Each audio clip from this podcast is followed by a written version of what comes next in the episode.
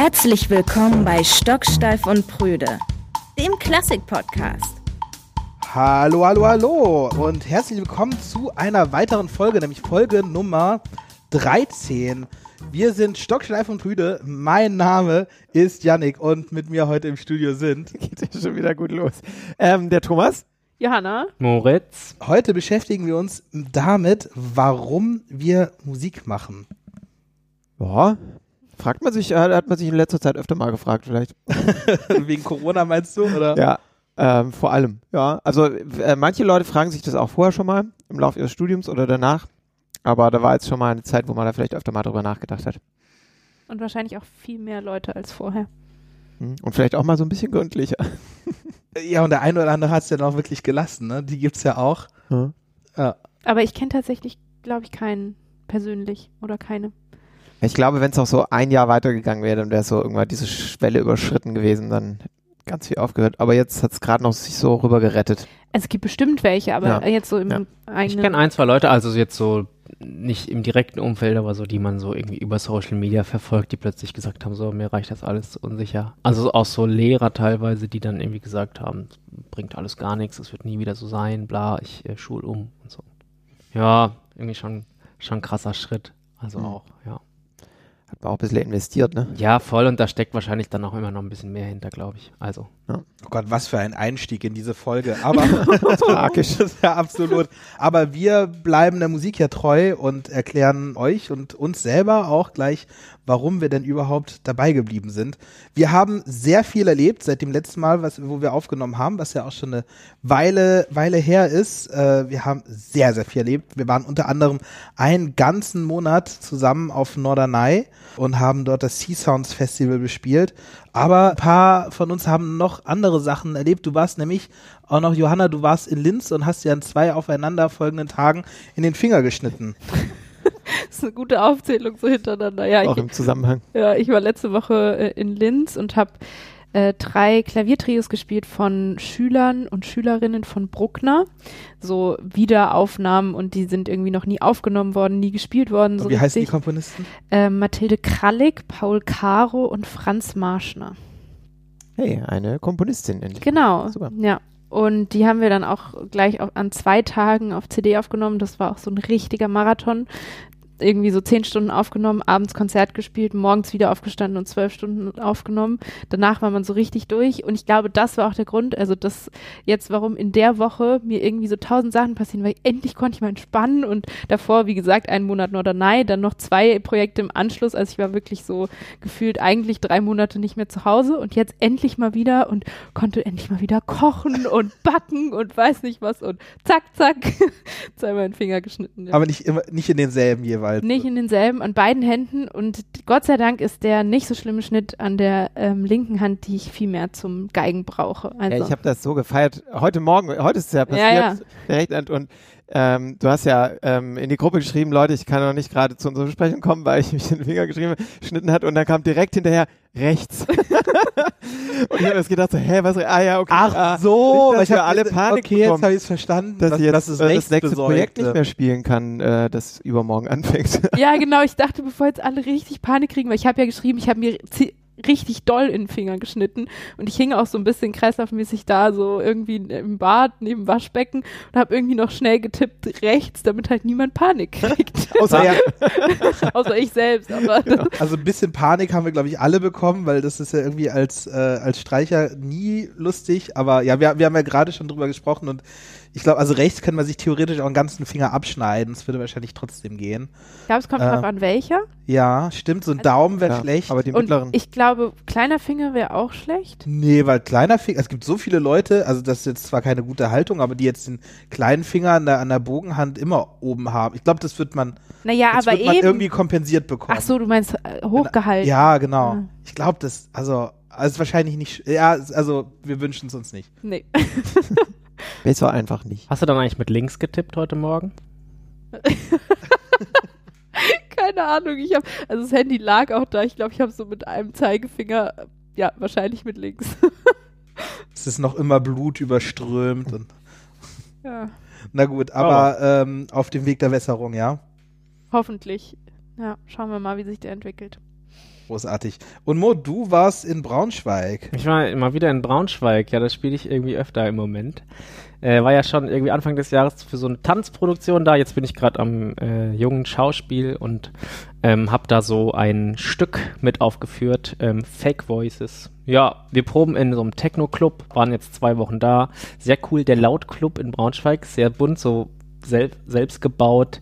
Da rennen die ganze Zeit irgendwelche Typen mit irgendwelchen Werkzeugen rum und hämmern irgendwie äh, irgendwelche Bretter irgendwo hin. Ja, und wir proben da und ähm, genau, Samstag war Premiere mit äh, Marimba, Schlagzeug, ähm, Cello, ähm, Sopran und ähm, genau, wir loopen uns selbst, was ganz cool ist, also als Übung so. Ne? Es gibt einen relativ ähm, ausgechecktes Audio, äh, Monitoring mit In-Ear und so weiter. Das Publikum hat Kopfhörer auf, also es gibt im Raum eigentlich gar keinen Klang und ähm, genau, wir loopen uns selbst. Das heißt, es gibt dann echt so Momente, wo es so richtig zählt, weil du dich ansonsten fünf Minuten komplett selbst nervst. Ja, Klassiker. Ja. Ja, genau. Ja, das ist, ist auf jeden Fall eine andere Art zu spielen, aber irgendwie auch cool. Ich glaube, also als Schlagzeuger hat man es dann noch vergleichsweise leicht. Mit dem Loopen? So, ja, mit dem Loopen, weil Ja. halt alles auf Click-Track ist und es muss alles direkt übereinander geschichtet sein. Und je unsauberer du irgendwann mal bist, desto schwieriger wird es halt dann, da wieder drauf zu reagieren und so weiter. Also es ist schon, äh, ist schon heiß irgendwie. Aber hattest du so Momente, wo du dir ja wirklich gedacht hast, so, boah, ey, was habe ich denn da jetzt für eine Kacke äh, ja. einge, eingeloopt und äh, damit, Ja. muss, damit muss man jetzt leben? Auf jeden Fall. Also es ist auch tatsächlich Übungssache. Man kann das, man kann das lernen. Also vor allem, wenn man erstmal am Anfang war das Problemchen, äh, dass ich nicht wusste, wann meine Loops aufgenommen werden. Oh, Und das hast ist natürlich nicht selber schwierig. gesteuert? Nee, ich steuere das gar nicht. Das ist einprogrammiert. Also das läuft Ah. alles vollautomatisch. Und äh, wenn du nicht weißt, wo du dich sozusagen wirklich zusammenreißen musst, dann ist natürlich die Streuung noch viel größer. Am Schluss war so, hey, wo kommt das denn her? Wo spiele ich das denn ein? Ah, fuck. Äh, dann, das war dann irgendwann klar. Und ähm, seitdem, ja, das hat auch vieles verbessert so. Aber ja, klar, es gab auf jeden Fall auch Momente, wo man einfach mal so richtig einen versiebt hat und dann, ja, muss halt dranbleiben. Ist halt auch für alle Kacke, ne? naja. Ja, also das kann man noch sehen, äh, wenn man in Braunschweig ist mal. Ja, guck mal, Braunschweig. Kommt's mal nach Braunschweig. Fake Passiert Voices, ja. Cool.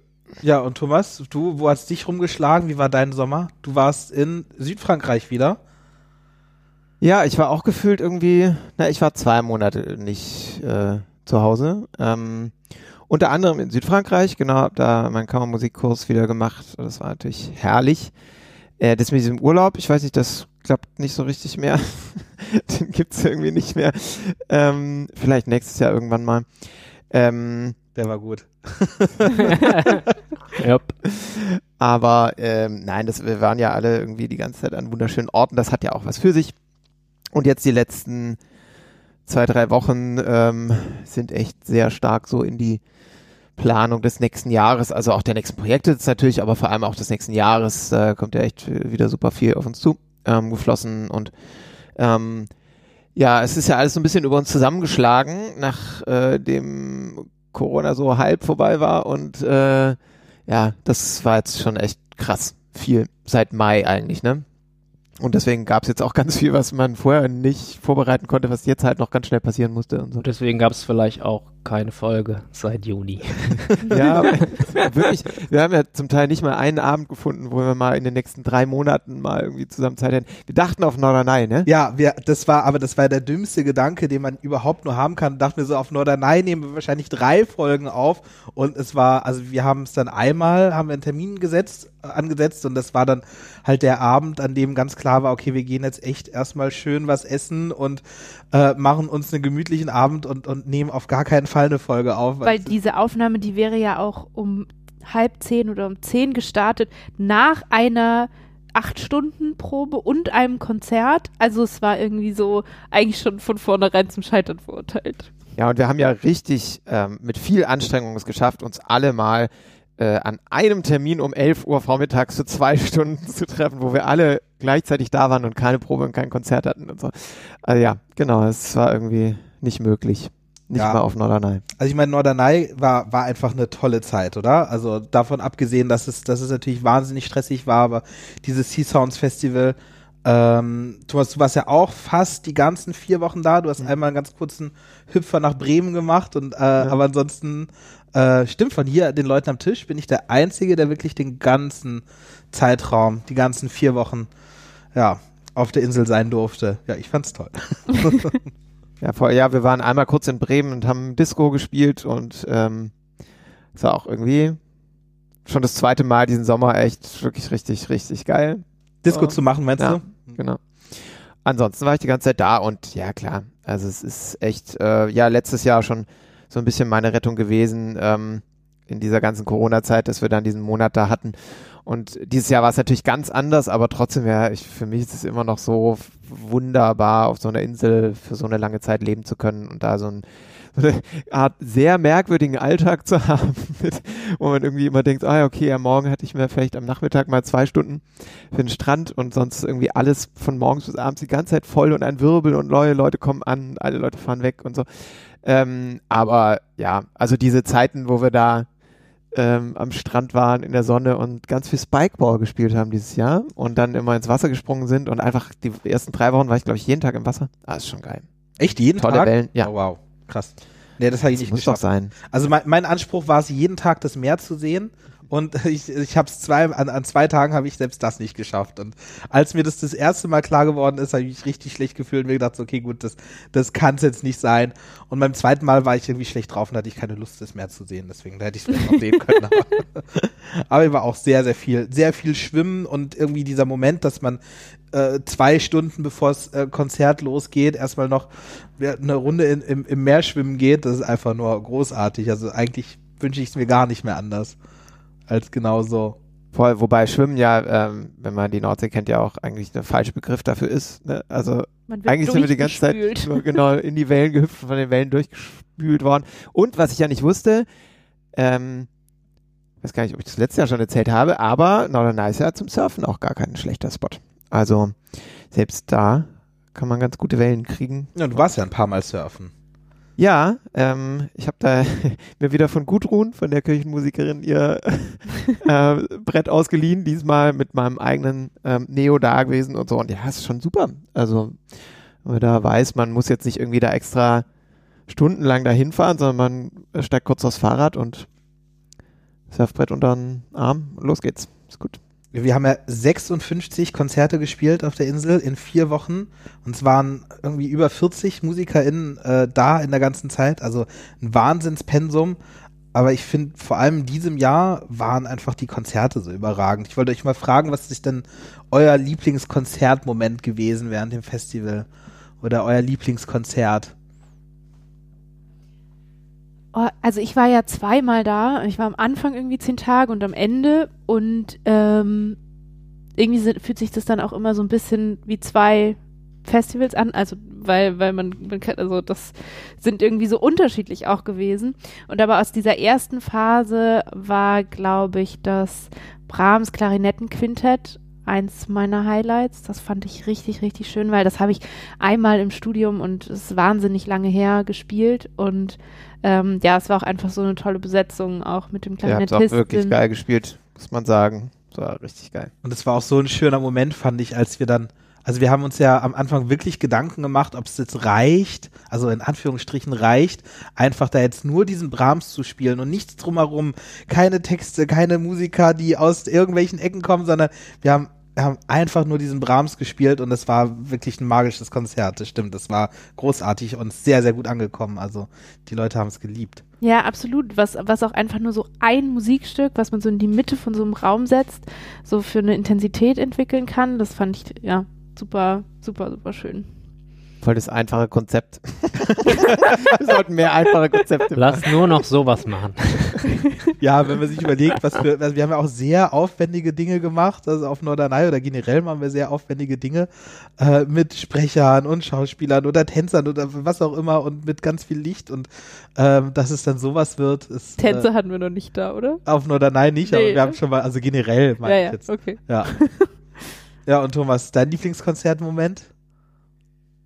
Boah, das ist echt schwer. Bei wie vielen Konzerten? 54 54. oder 56, ich weiß es selber schon Und ich habe, glaube ich, auch ja fast alle entweder selbst mitgestaltet oder gehört. Ähm, also ich würde wenn ich darf, zwei sagen. ähm, und dabei vergesse ich wahrscheinlich die, die ich am tollsten fand. Ähm, aber die sind mir als erstes äh, eingefallen. Ähm, ich fand's ähm, total schön. Ich habe irgendwann mal mich vor einem, weiß ich gar nicht, wann das war, vor einem Jahr oder sowas mal hingesetzt und äh, gedacht, ich äh, denke mir auch mal so ein Kinderkonzert aus. Ähm, und dann denkt man sich das so auf dem weißen Papier aus und dann ist es da entstanden und ähm, irgendwie hat es mich sehr gefreut, dass das ungefähr genauso geworden ist, wie ich mir das so ausgedacht habe. Ähm, dass man es wirklich nochmal ausprobiert, ob man Kinderkonzerte auch machen kann, ohne Kinder nur zu bespaßen, sondern wirklich ein Konzert macht, das sie aber so in seinen Bann zieht, dass sie einfach da konzentriert bleiben und ähm, das für die eine besondere Erfahrung ist. Und ich glaube, das funktioniert. Das äh, freut mich total, dass es schön geworden ist. Und ich fand aber auch ähm, ganz überraschenderweise, ich fand die Wahlgesänge irgendwie geil. Das war so ein bisschen so ein Zufallsprodukt, wo wir dachten, wir, wir packen mal unsere beiden tiefen Bläser zusammen, Ruben und Sebastian mit Bassklarinette, wobei er dann ja, was hat er gespielt? Basssaxophon, genau. Und Tuba. Und dann hat er, äh, Bas, äh, Sebastian ja so Elektronik dazu gepackt und irgendwie in dieser Inselkirche und die war ja proppenvoll. Niemand wusste, was, äh, ich glaube nur, weil wir das Wahlgesänge genannt haben, richtig geil, dachten alle, es wird richtig spannend und toll. Und wurde es ja auch, aber glaube ganz anders als die Leute. Dachten. Also es war ja, es war ja so ein Konzert, was, was, was uns allen so ein bisschen, also ich will jetzt nicht Bauchschmerzen sagen, äh, aber es, also bei dem wir alle uns nicht sicher waren, wie gut das tatsächlich auf die Insel passt und wie gut ja. das da ankommen wird, weil ich meine, das Norderneier Publikum ist gleich ist einfach ganz anders als, als jetzt unser Publikum jetzt zum Beispiel hier in Hannover, für das wir sonst spielen.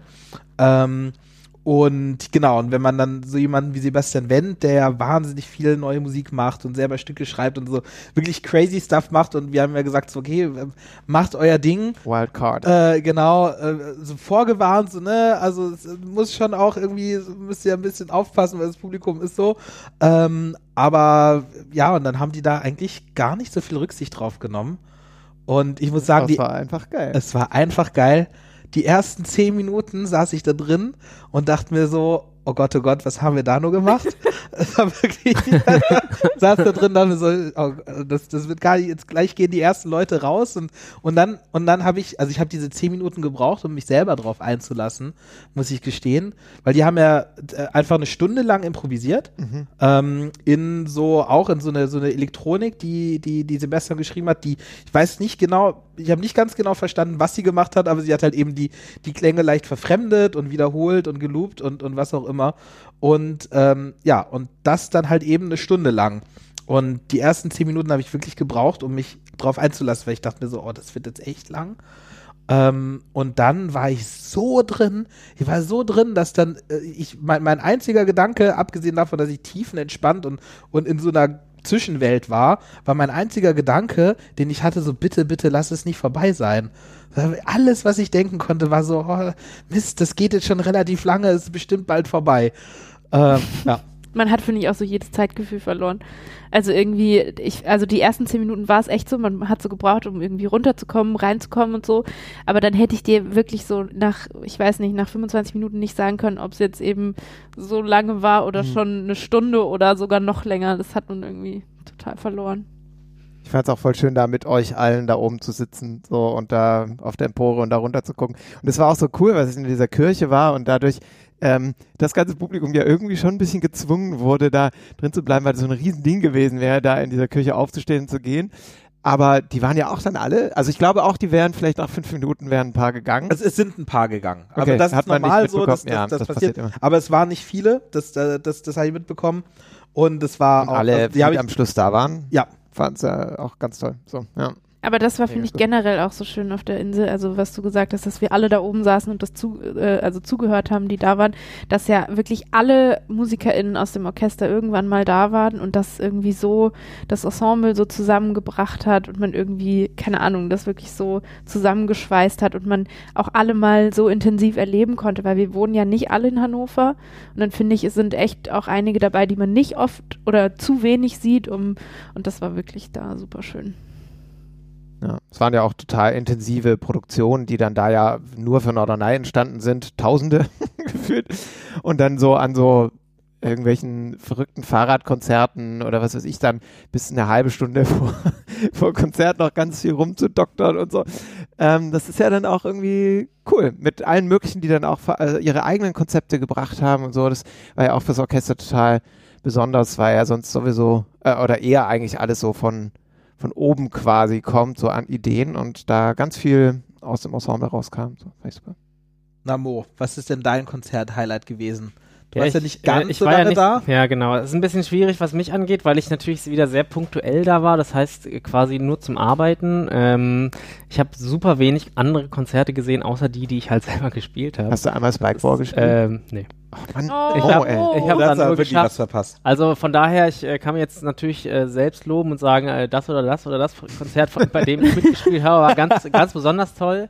Äh, nee, aber war auf jeden Fall irgendwie ein cooles Erlebnis, in den Dünen zu sitzen, äh, Fahrradkonzert, ähm, Blumentöpfe zu spielen. Man muss sich einfach, muss man einfach mal machen, sich auf Norderney in die Dünen setzen mit so Blumentöpfen und einfach mal warten, wer da so vorbeiläuft, was die Leute da so für, für Kommentare dann zu haben, was sie so alles so nachfragen. Das ist auch schon sehr herrlich. Und Vielleicht, ähm, vielleicht ja. mal ganz kurz zur Einordnung, weil das ist ja, also vielleicht trauen dir das unsere ZuhörerInnen äh, durchaus zu, auf Blumentöpfen zu spielen, aber es ist ja tatsächlich ein Stück, was geschrieben wurde für Cello und gestimmte Blumentöpfe Genau, von von Caroline Shaw. Äh, Boris Kerner heißt das. Das ist, ähm, genau, für, naja, sagen wir mal so circa zehn gestimmte Blumentöpfe und Cello. Genau, und die muss man halt im Vorfeld auswählen und so. Und, ähm, ja, Also man, man stimmt die nicht selber. stimmt die nicht selbst, man findet den passenden Ton Ja. Und äh, der im Baumarkt. denkt So. natürlich ganz genau. Ganz, Ja. ganz viele Leute denken sofort über diese Situation im Baumarkt nach, die einfach auch herrlich Genau, ja, weil man halt einfach, äh, da gibt es Ja. auch ein Foto von, oder? von mir im Baumarkt? Ja. Ja. Mit Stimmgabel ja, ja, und mit Blumentopf. Stimmgabel und Blumentopf. oh Mann, ja, klar. Ja, da, also wenn ich ja nicht alleine gehen muss, also was halt immer mal wieder passiert, man, man kramt das Stück raus, das habe ich jetzt schon ein paar Mal gespielt, ne, und plötzlich, zack, äh, zerdeppert man den Blumentopf, ah, scheiße, wieder in den Baumarkt, wieder für einen blöden Blumentopf und dann rennst du da natürlich rum. Und, äh, ja, es kann halt dauern. Also wenn du Glück hast, bist du schnell raus, weil dann ungefähr, weil er war so und so groß oder so, ne? Aber, aber ne? also ja, kann, kann dann dauern. Nee, aber das war irgendwie cool, auch einfach so die Kulisse und es war Das war mega, mega Tag. warm, Ja. richtig ge- schöner Sommertag und so. Das hat schon Spaß gemacht. Und das Stück klingt toll Ja. übrigens. Also das äh, klingt nicht nach, wie man sich jetzt so einen, einen Blumentopf vorstellt, sondern es klingt wirklich einfach ziemlich gut. Also man kann es nicht cool, anders ja, sagen. es ist eigentlich äh, ersch- ähm, ja, erstaunlich, wie warm äh, die Sounds so sind. Also jetzt war es halt, so ein Blumentopf Ja, wie ist, warm ja. so ein Blumentopf klingt. Nee, weil, also ich meine, klar, äh, jetzt waren wir draußen und so, aber wenn man mal so in dem Raum und so mit so ein bisschen Sound, hat schon was. Ja, mein, Ja. mein Lieblingsmoment war, ähm, als das, das hat sogar ins Fernsehen geschafft. Wir, wir wurden in der in den ersten anderthalb Wochen von einem äh, TV-Team vom vom NDR verfolgt. Also falls ihr uns alle mal in, in Badehose sehen wollt, dann ich glaube die Beiträge sind noch online. Ähm, könnt ihr da gerne bei, bei Hallo Niedersachsen nachgucken. Ich pack den Link in die Show Notes. Aber auf jeden Fall, ich glaube, das hat es auch auf die, auf die Aufnahme gepasst, wo dann äh, ge- geschafft, wo dann Lukas äh, in den Dünen saß mit seinem Cello und dann so, hey Mo, kannst du mir mal ein A klöppeln? Und du so klopfst du auf so ein paar Blumentöpfen rum, so, ich habe kein A, nee, doch, aber hier ist ein A. Ja, waren halt irgendwie, also, ja. Man, man hat halt irgendwie keinen, ist jetzt nicht diatonisch, sondern irgendwie Blumentöpfe in verschiedenen Abständen in irgendeiner willkürlichen Konstellation, die man so vor sich stehen hat. Also, Aber Lukas hat das ja total ernst gemeint. Er wollte wirklich nach er wollte nach stimmen. dem Blumentopf stimmen. Ja. ja.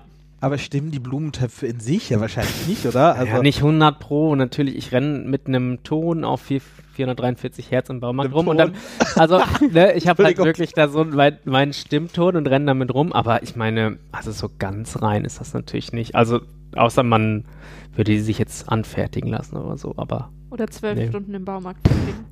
ja, nee, und irgendwann hört man auch, also das ist auch richtig anstrengend, ne? Also, wenn du dann eine Stunde stehst, du hörst auch nichts mehr danach. Das ist einfach ja, grausam. vom, irgendwann wird man ja angesprochen vom Personal und dann, also dann wird's. Ja, ja, also es dauert auch immer, bis die Hemmschwellen fallen. Man tastet sich so vor, ne? Also erst, äh, bis man, also erst ähm, schnippst man die so an mit dem Fingernagel, bis man merkt, dass es halt nicht wirklich klingt und dann holt man irgendwann dann doch den Drumstick aus dem Rucksack und so und fängt da so an.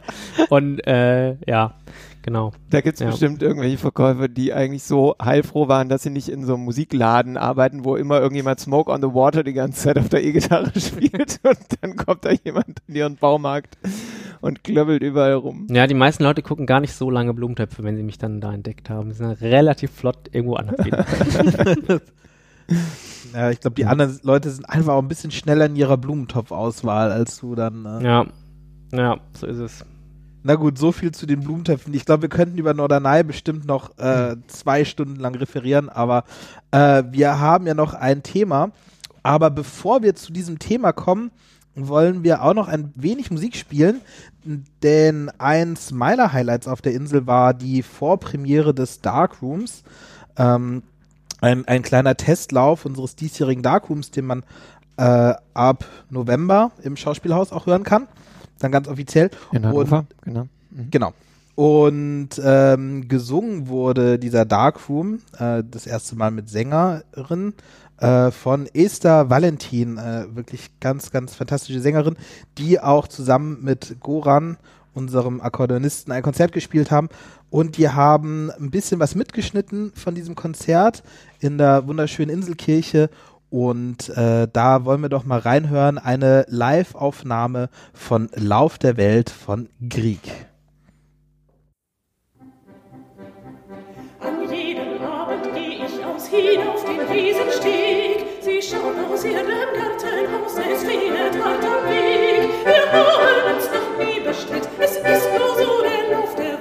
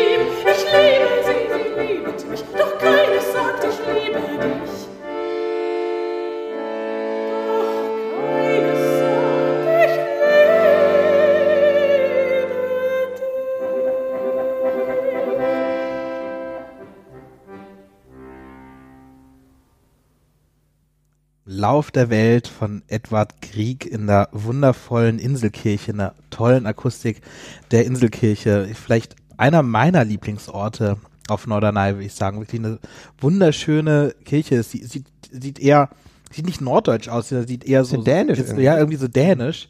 Ähm, mit so rotem Holz und dann so, so, so, das habe ich noch nie gesehen, aber ich glaube, das ist da relativ üblich, da so mit so, ähm, mit so Schiffsmodellen, die von der Decke runter, Mhm. ähm, runterhängen. Also richtig, richtig cool. Und die ist auch so schön hell. Ich finde, also die macht so eine unglaublich offene Atmosphäre irgendwie. Und das Licht, wenn es da so reinfällt und so. Ah, wir sind sehr verliebt. Stocksteif und Brüder. Fast so verliebt wie in die Inselkirche sind wir in die Musik. Boah, Janik, das ist so ein guter Übergang. Ich glaube, ich habe glaub, hab jetzt die ganze, diese ganze tolle Stimmung, in diesem, die in diesem Krieg aufgebaut wurde, jetzt mit einem Satz zerstört. Aua. Aber ja. Dein wir- Blick dazu war vor allem sehr schön, weil schon so beim Sprechen so. Ja, ja, ja. Ja, aber lass mal einfach mal so stehen, oder? Das ist doch super. Ja, wir sind richtig Wir haben verliebt in jetzt irgendwie Ja. gut, ab, gut abgebogen. Also ich bin sehr verliebt in Musik und deswegen wollen wir uns auch damit heute mal ein bisschen beschäftigen, warum wir überhaupt Musik machen. Und das würden wir gerne machen, indem wir, weil darüber haben wir noch nie gesprochen, indem wir mal über die Anfänge unserer Musikerkarriere sprechen. Jetzt mal einmal ganz kurz in die Runde. Wann habt ihr angefangen mit eurem in, eurem Instrument? Wie alt wart ihr? Also so ernst zu nehmen, Ja. Instrumente. Hm, Ja. Also nicht sowas wie Blockflöte im. Ja, dann Äh, sag, sag ruhig auch die Blockflöte. Das weiß ich nicht, wann das war. Mit sechs habe ich mit Cello angefangen. Ja, mit fünf mit Geige und davor, aber ich glaube mit vier Klavier, davor Blockflöte, musikalische Früherziehung, alles mitgenommen. Musikalisch geboren. Äh, ich habe äh, ja auch mit drei Klavier angefangen und äh, mit fünf drei? Schlagzeug. Ich ja, direkt los. Ernst? Mit Farben und so, ne? Großen, runden Mhm. Punkten und allem. Also ja, schon immer. Ja. Ja, ich war, war auch drei, als ich mit Geige angefangen habe. Boah, sogar Geige mit drei. Das Ja. war Das ist richtig krass. Ah, Ja. das war richtig schwierig für meine Eltern, aber ich wollte das unbedingt wohl. Also ich erinnere mich jetzt nicht mehr so gut dran. Drei. Äh, das ist ja immerhin auch schon paar Jährchen. 15 Jahre her. Mindestens. Mm, Genau, aber es war für meine Eltern super schwierig, jemanden zu finden, der dann einen Dreijährigen unterrichten wollte. Aber haben sie dann doch gefunden. Dann so eine, so eine, nach der Suzuki-Methode. Hm. Die ist ja eigentlich super für ganz kleine Kinder. Ähm, ja. Drei. Und dann aber mit, mit, ich bin dann erst sehr spät zur Vernunft gekommen, also erst mit 18 zur Vernunft gekommen, gemerkt, dass das äh, Bratsche doch sehr viel schöner ist als Geige. Aha. Mit 18 erst.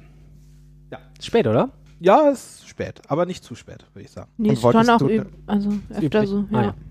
Ja. Und wolltest du dann ähm, die ganze Zeit Geige studieren eigentlich?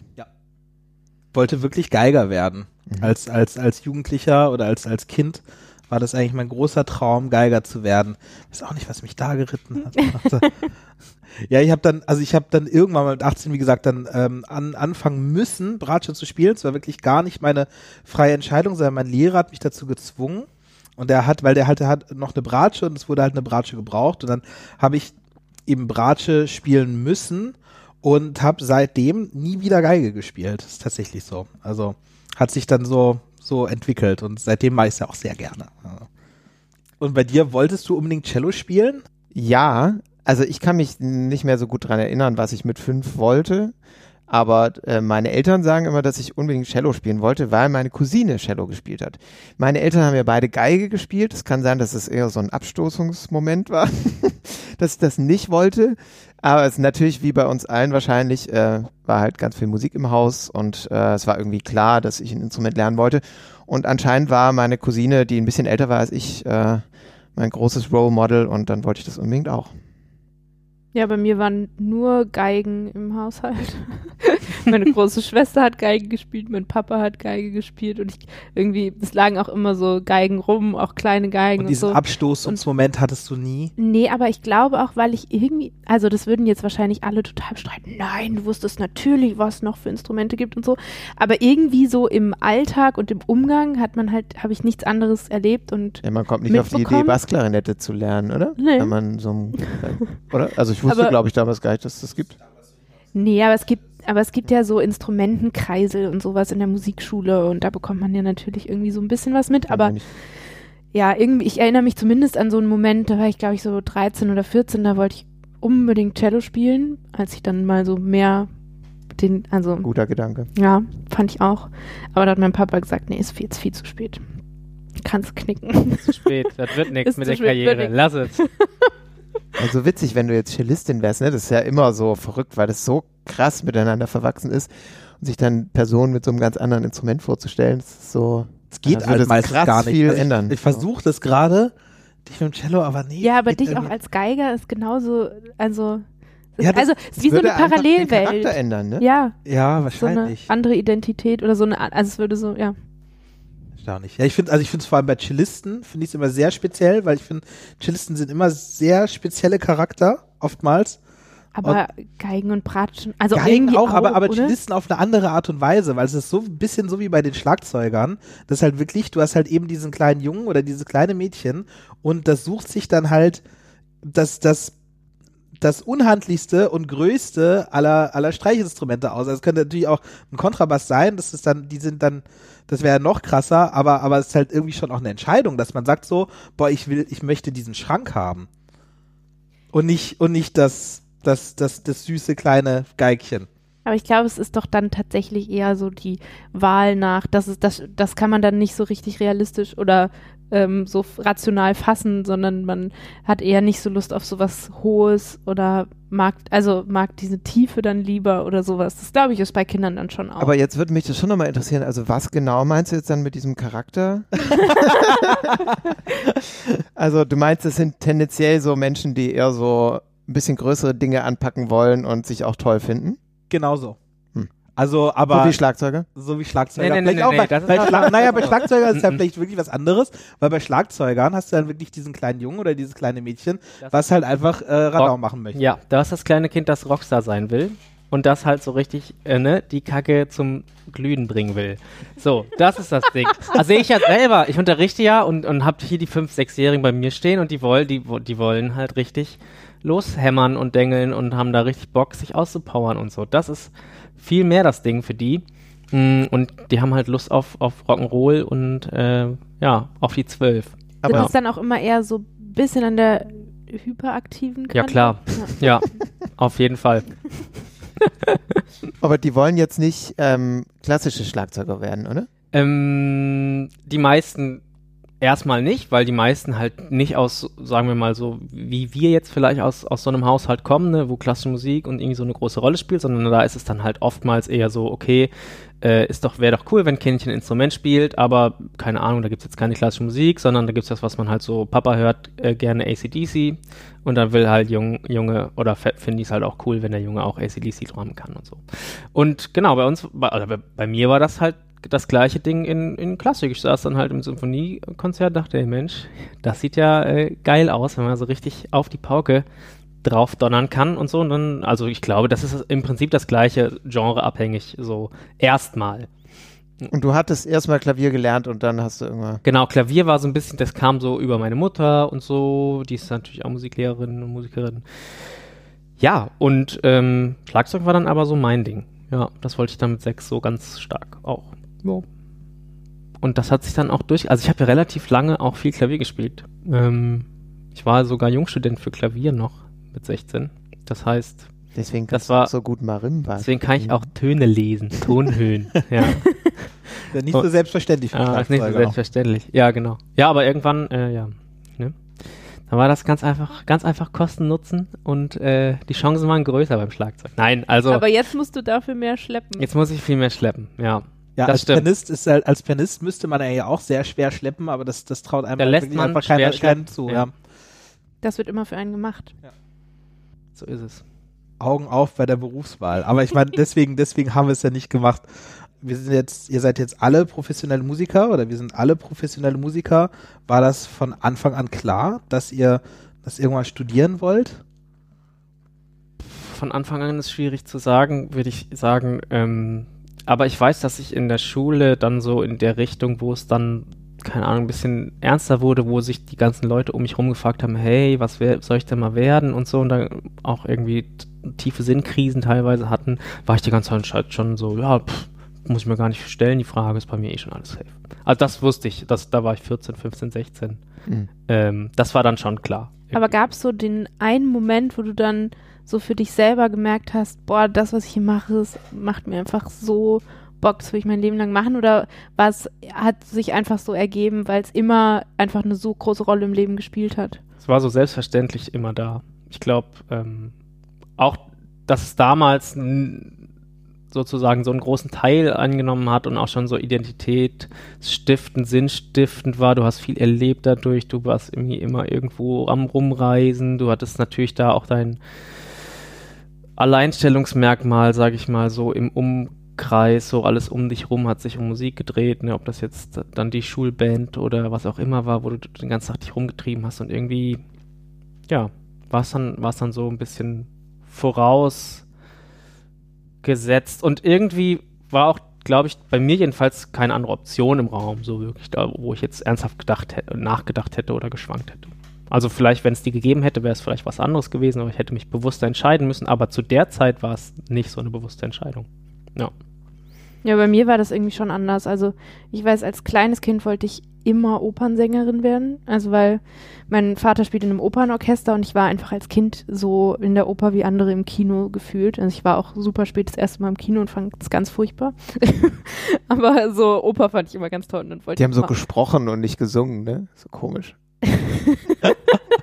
Ich weiß nur noch, dass irgendwie so dieser, dieser unechte Sound und dass der so von den Seiten kam und mir ist irgendwie übel geworden. Ich habe das irgendwie so gar nicht ausgehalten. Naja, Ich, also ich, ich wollte als Kind auch Opernsängerin werden. Opernsängerin. Ja, weil ich war, ich war, ich war, ich, ich habe mich ja äh, als im Knabenchor immer in den Sopran geschlichen, obwohl ich im Alt war.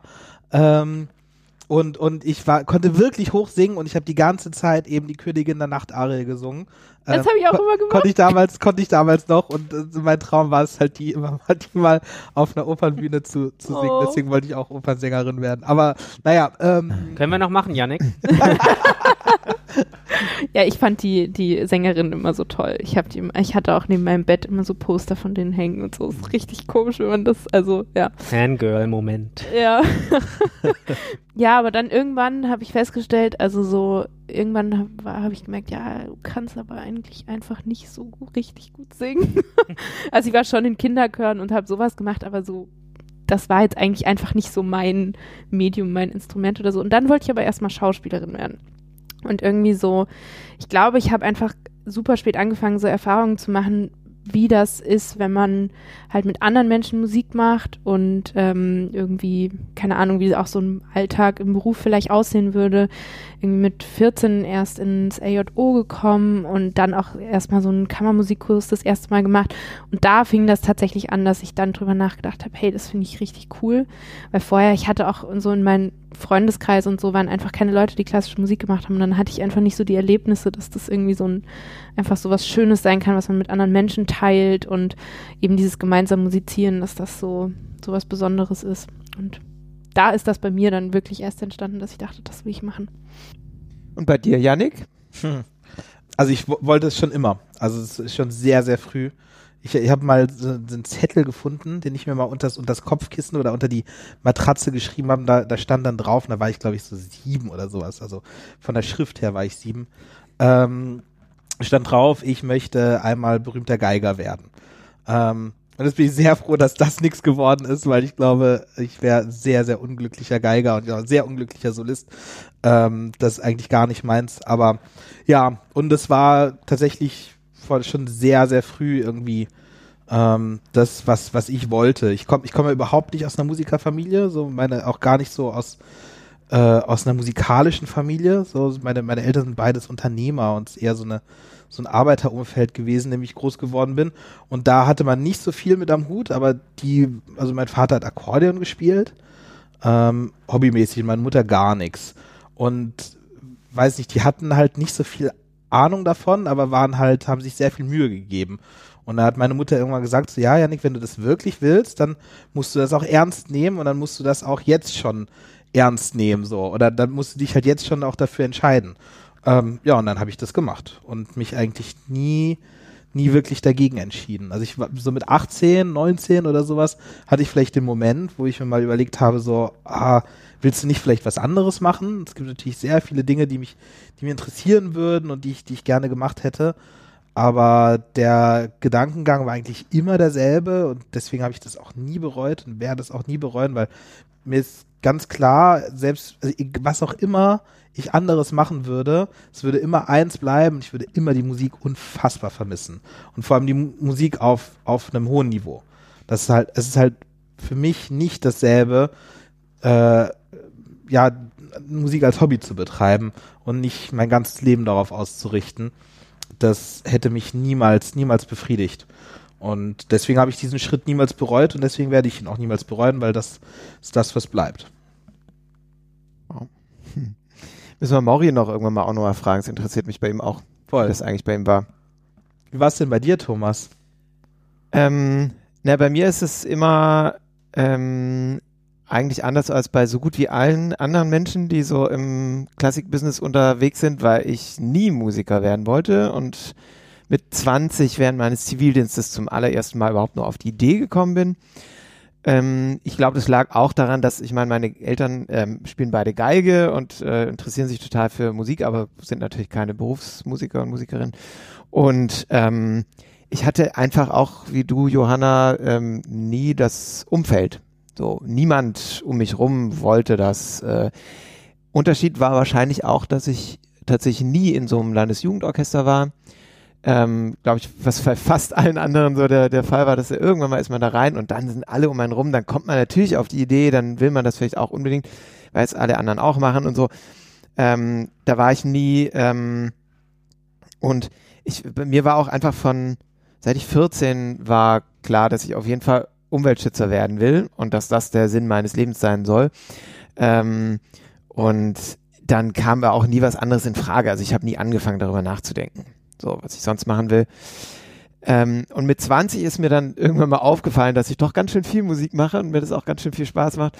Ähm, und ich hatte tatsächlich diesen einen Moment, ähm, an den ich mich dann irgendwann mal erinnert habe, als ich nämlich im äh, in der Grundschule gesungen habe, irgendwo im Musikunterricht.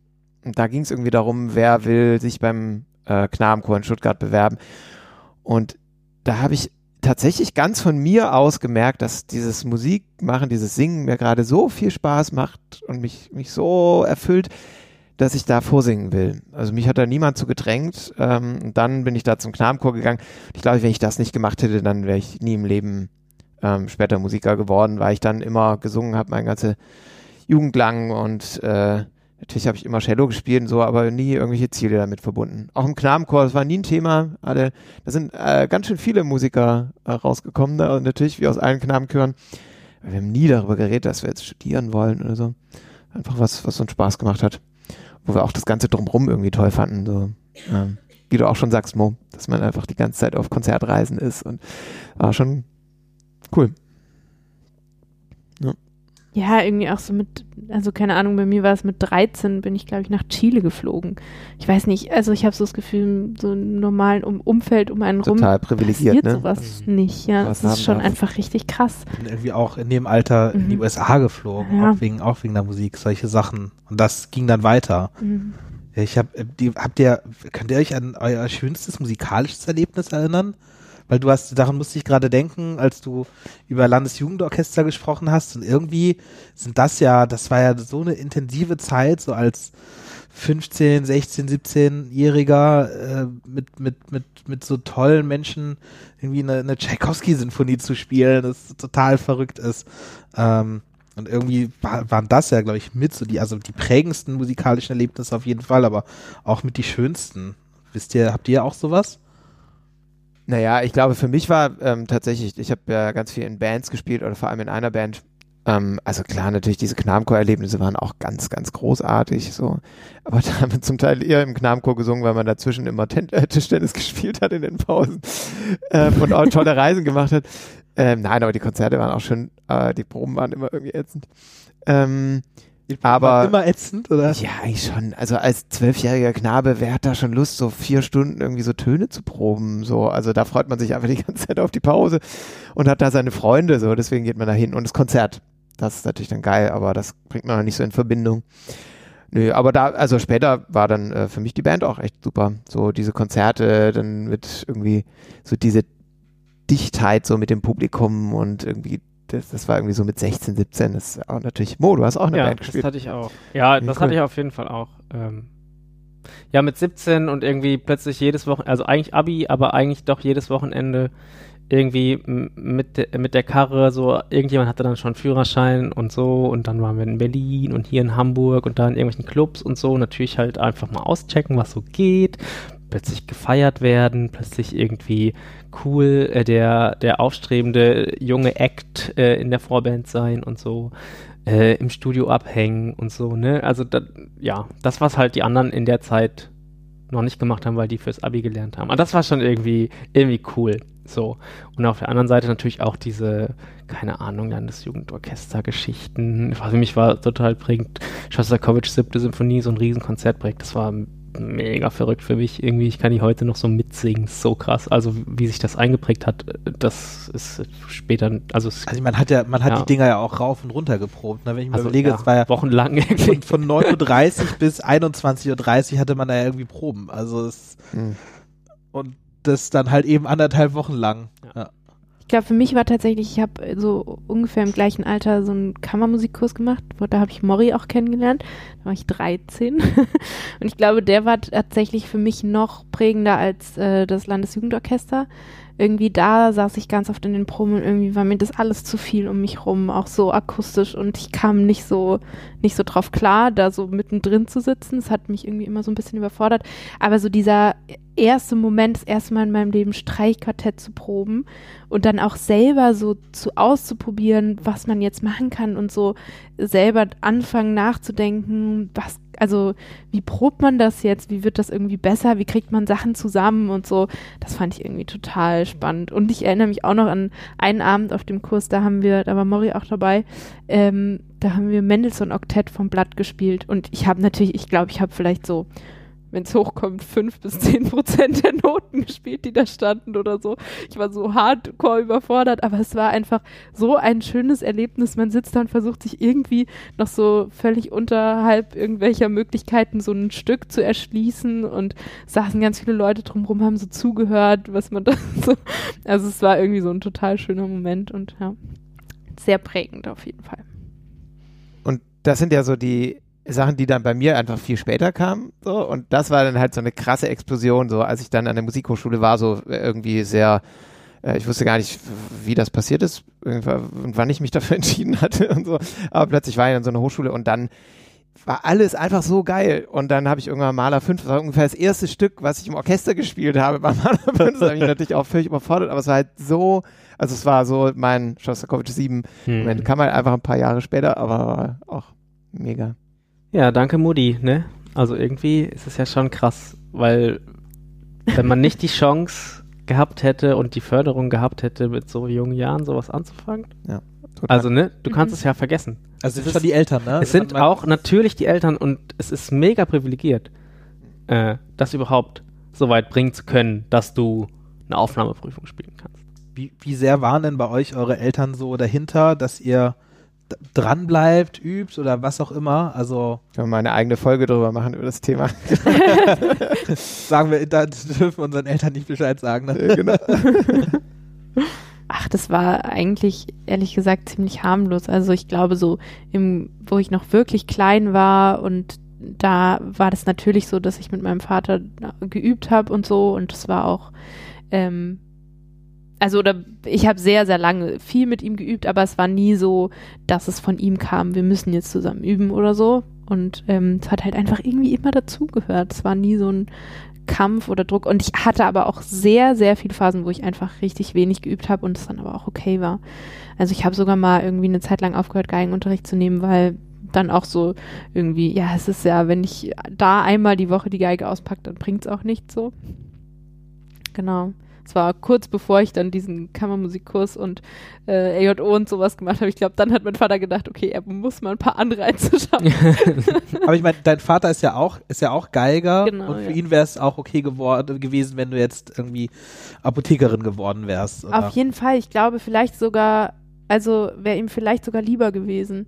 Nee, das würde ich jetzt so auch nicht unterschreiben, aber ich, er war nie so oder hat immer, oh, willst du das wirklich und bist du dir sicher? Und schon auch so die Schattenseiten immer mit, irgendwie so mitgedacht und ja. Aber ist natürlich trotzdem total gefördert, von daher, ich glaube, er war sich da selber nicht so sicher. Was, was nervt uns denn an der, an der Musik? Oder, oder gibt es denn irgendwas bei euch oder bei uns, was uns dazu bringen würde, aufzuhören? Naja, ähm, ir- irgendwie, ich, ich finde das ja ganz witzig, ne? Wir machen das ja alle schon sehr, sehr lange jetzt. Ähm, und ich habe trotzdem das Gefühl, dass wir alle so ein bisschen so einen gemeinschaftlichen Erweckungsmoment so vor einiger Zeit hatten, wo wir irgendwie auf irgendwie nochmal auf eine andere Art drüber nachgedacht haben. Ähm, und zwar äh, nicht so sehr über das, lieben wir das eigentlich, was wir da machen, sondern apropos Schattenseiten, wie ist das eigentlich mit der Kohle? Als wir gemerkt haben, dass ähm, wir einfach für zum Teil wirklich unfassbar wenig Geld ähm, extreme Hochleistungen mit ganz, ganz viel Investitionen bringen. Ähm, und das könnte ja schon so ein Moment sein, wo man irgendwann denkt, so, hey, nee, warte mal ganz kurz, also mit so einer Ausbildung in irgendeinem Beruf verdiene ich dann viel mehr Geld als für was, wo wir irgendwie 20 Jahre lang irgendwie stundenlang jeden Tag investiert haben, studiert haben und jetzt weiterhin immer noch ganz viel investieren müssen und so. Ähm, aber es ist ja interessant, dass wir es nicht tun, im Endeffekt. Ähm, dass wir jetzt nicht denken, ja, okay, eigentlich müsste man es dann aufhören. Also, und wenn man nur ans Geld denkt, dann müsste man es eigentlich tun. Also, wenn man keine feste Orchesterstelle im äh, guten staatlich geförderten Orchester hat, dann ähm, hat man da nicht so viel Spaß finanziell. Ja, und selbst dann, oder? Also ich meine, selbst dann hast du ja im Vergleich zu jemandem, der jetzt so ein durchschnittlicher Ingenieur ist, äh, bist du, glaube ich, was dein Gehalt angeht, schlechter gestellt. Ja. Und nicht nur was das Gehalt angeht, also ich meine auch alleine mal die Arbeitszeiten, ne? Wenn du dir das mal so anguckst, den Vorlauf, den Workload, den du da hast, auch dieses Unstete, also du bist die ganze Zeit am Rumeiern, äh, fährst irgendwo hin, tagelang, übst zu komischen Zeiten, spielst Konzerte nachts, hast Proben morgens. Also das ist äh, alles andere als äh, irgendwie die, die chillige Nummer, die man äh, beruflich schieben könnte.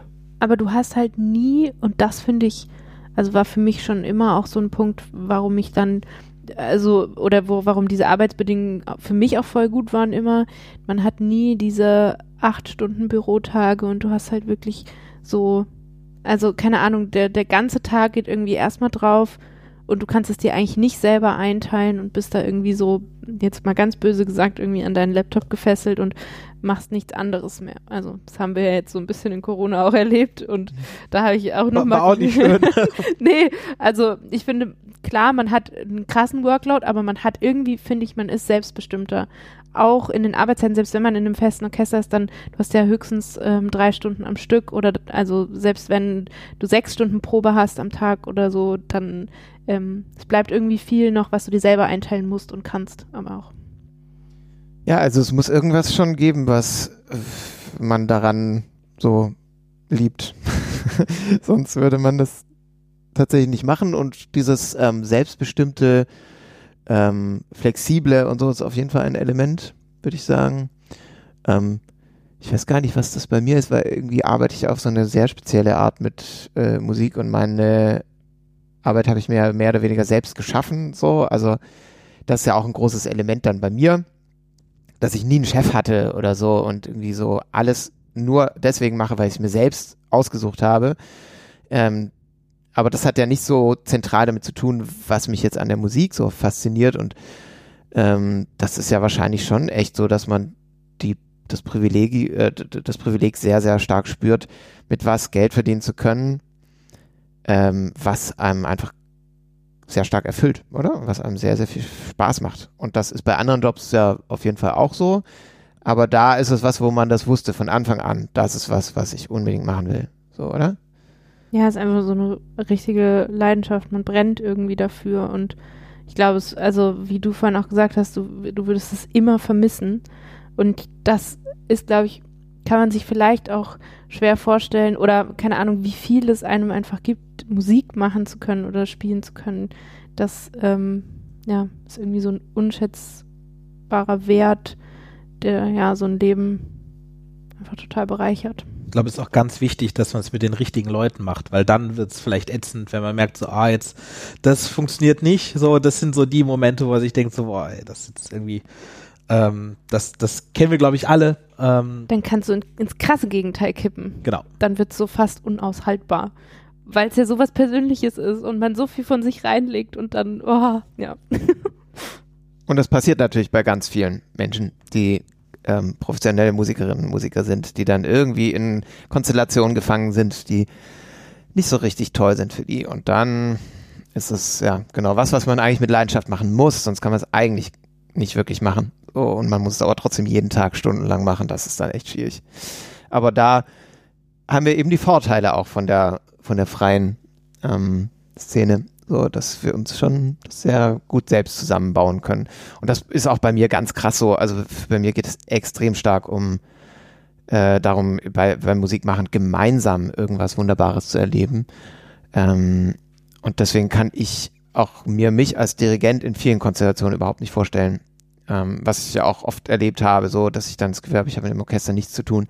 ist nur so ein Ding, ich bin hier der Dirigent und da ist das Orchester, wir haben, so habe ich glaub ich, auch schon mal im Podcast erzählt. Ähm, und das gibt mir dann gar nichts. Also es geht schon sehr stark um dieses, ja, zusammen wunderbare Dinge produzieren können. Und ich habe immer gedacht, was ist der Unterschied zum Beispiel zu Sport? Weil beim Sport kann man das ja auch, also da kann man, können wahrscheinlich noch weniger Leute ähm, ihr Geld mit verdienen. Äh, manche dafür sehr viel. ähm, und ähm, ich, ich glaube, der Unterschied ist auch noch so ein bisschen, man ähm, spielt nicht gegen irgendwas, sondern man schafft einfach eine zeitlich begrenzte, wunderbare Architektur, irgendwas ganz, ganz Wunderbares. Und es geht nur um das Zusammen das machen. Und man bezieht sogar noch das Publikum mit ein. Und es ist nicht irgend so ein weiß ich nicht. Vielleicht ist es äh, deswegen auch noch anders, noch spezieller. Ja, absolut. Aber das, also kommt, da schwingt auch gleich für mich wieder so ein bisschen so eine Schattenseite mit, wenn wir jetzt bei den Punkten waren, warum man vielleicht das auch mal nicht mehr machen wollen würde oder so. Weil es ja leider auch tatsächlich einen Großteil in dieser Szene gibt, wo das leider trotzdem total im Vordergrund steht. Das Gegeneinander meinst du? Ja. Oder dieses. Besser sein als andere Ja, und stimmt. die, wie groß diese Wettbewerbsszene ist und wenn man da einmal in so einem Rad drin ist, ähm, ja, ich glaube, es gibt auch einfach ganz viele MusikerInnen, die solche Erlebnisse nicht, also für die das nicht im Fokus steht oder die das vielleicht auch nicht so erleben Mhm. oder so, die einfach nur für sich ganz fantastisch vielleicht auch spielen, aber äh, wo es immer darum geht, irgendwie gegen andere zu gewinnen.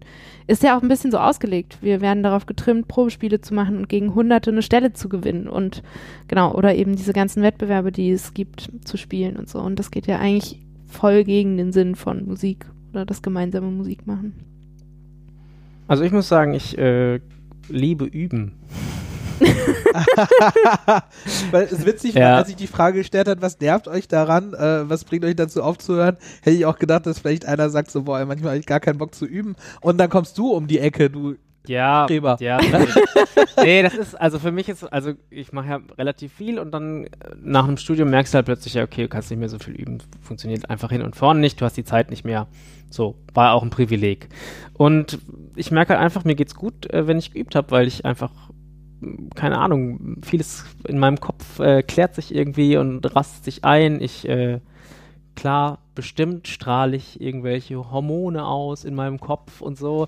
Äh, wie auch immer, ne? Aber für mich ist es halt einfach cool, wenn ich merke, oh geil, ich, ich lerne das oder ich gehe, habe jetzt gestern geübt, jetzt gehe ich heute wieder hin und merke, ah krass, ich kann das jetzt schon besser und so. Das ist so ein bisschen so mein, mein Sudoku, dass so die äh, 70-jährigen Omis äh, dann irgendwann später machen. Also weiß nicht, für mich ist halt, ich habe Bock äh, auf so eine Aufgabe. Also natürlich auch mit anderen zusammen, aber irgendwie auch alleine mich da in was reinzufuchsen. Und das ist halt ja gut bei Schlagzeug vielleicht auch noch öfter der Fall, dass man dann plötzlich wieder ein neues Stück in die Hände gedrückt bekommt mit einer Partitur äh, oder mit, mit Noten, die man noch nie gesehen hat, mit einem Setup, das man noch nie so gespielt hat und so. Und du fängst halt von wirklich eigentlich von null an. Und irgendwie das dann so hinzubauen. Also das macht mir irgendwie Bock. Das, äh, mir geht's besser, wenn ich das machen kann.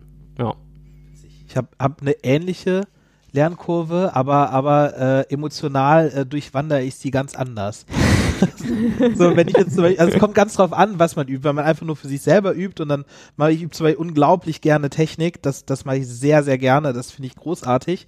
Ähm, irgendwie neue Etüden oder Tonleitern oder einfach nur Technikübung, das finde ich, das finde ich gut, weil das so steht so für sich und da ist irgendwie auch Hat auch so eine klare Struktur einfach, ne? genau. Ja bei dir auch. Vielleicht so wie das. Aber wenn jetzt, sagen wir mal so, wenn jetzt ein neues Stück äh, lerne und, und äh, man, ich muss jetzt irgendwie nächste Woche muss ich irgendwie eine Malersinfonie spielen, die ich noch nie gespielt habe. Und das läuft dann immer nach demselben Schema ab. So im ersten Moment so, keine Lust, mh, mich damit auseinanderzusetzen, so schiebt man ein bisschen auf und dann gut, irgendwann ist so, jetzt muss ich das machen, dann hört man sich das Stück an, denkt sich so, oh, das Stück ist aber geil.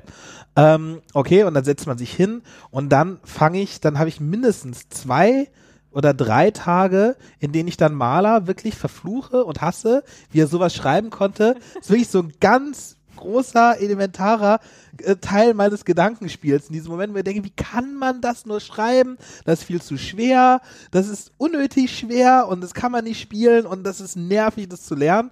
Und dann irgendwann kann ich es und dann finde ich es wieder geil. Äh, Aber dieses Einstudieren, ja, das äh, mache ich gar nicht so gerne. Aber es kommt voll auf die Zeit an, die man hat, die Vorbereitungszeit. Also das kenne ich schon auch, dass man dann so, so unspielbare Stellen denkt und so, oh, wie kann man das nur machen und so. Aber wenn man irgendwie genügend Zeit hat, dann finde ich, kann auch solche Stellen einem gerade irgendwie so, das, also dass man sich daran so irgendwie so guckt, wie kriegt man das jetzt hin und sowas. Man hat ja, man lernt ja immer dazu und das ist, finde ich, vielleicht auch das, was du meinst, du übst so gerne. Man, man hat einfach da ja irgendwie keine Grenzen oder so. Man kann immer weiter dazu lernen und das ist irgendwie auch was Cooles. Also ich stelle mir dann wirklich, nur um, um diesen Hass dann wirklich nochmal zu wieder, ich stelle mir dann wirklich Maler vor, bildlich vor Augen und, und hoffe wirklich, dass er auch, dass er auch sehr miserable Momente hatte, weil er mir jetzt hier sehr miserable Momente verschafft. Geil, sehr gut. Schön. Nimmst es persönlich. Ja. Hm. Ja, ich bin, glaube ich, ganz anders in meiner, in meiner Kurve. Ich, ich stress mich immer, bevor ich anfange, richtig krass. erstmal so, keine Ahnung, oh fuck, es ist jetzt noch eine Woche und ich, ich muss das jetzt lernen. Und dann setze ich mich in den Proberaum, ich brauche jetzt fünf Stunden Zeit und so und block mir alles weg. Und dann gehe ich so nach drei Stunden raus und denke so, ja, passt schon. Und dann, ab dann wird's entspannt. Ab dann macht's auch wirklich Bock. Aber davor, also wenn ich das noch nicht machen kann, aus irgendwelchen Gründen, hab die Instrumente nicht da, hab keine Zeit, pipapo, das stresst mich richtig, ja. Hm. Ich könnte jetzt irgendwas über Partituren lernen erzählen, aber das ist irgendwie ganz anderes Thema.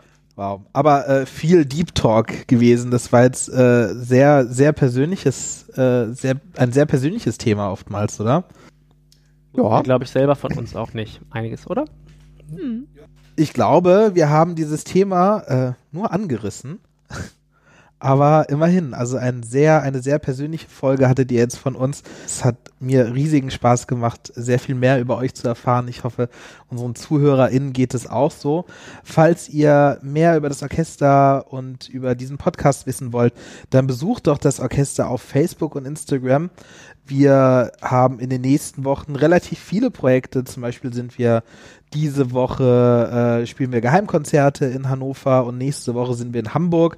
Das äh, ich bin nicht ganz sicher, aber wahrscheinlich äh, wird das Release dieses dieser Folge ähm, dann noch nicht ganz äh, durch sein. Aber falls ihr uns mal hören wollt, dann könnt ihr zum Beispiel zu unserem Darkroom kommen. Genau, 4. und 6. November ähm, im Großen Haus im Schauspielhaus in Hannover, auch noch an anderen Orten. Ähm, findet man natürlich alles auf unserer Homepage www.treppenhausorchester.de. Und zum Ausklang gibt es ein weiteres Stück, was äh, Goran Stevanovic und Esther Valentin auf Norderney aufgenommen haben. Viel Vergnügen nach dem Outro mit Schlafendes Jesukind von Hugo Wolf. Música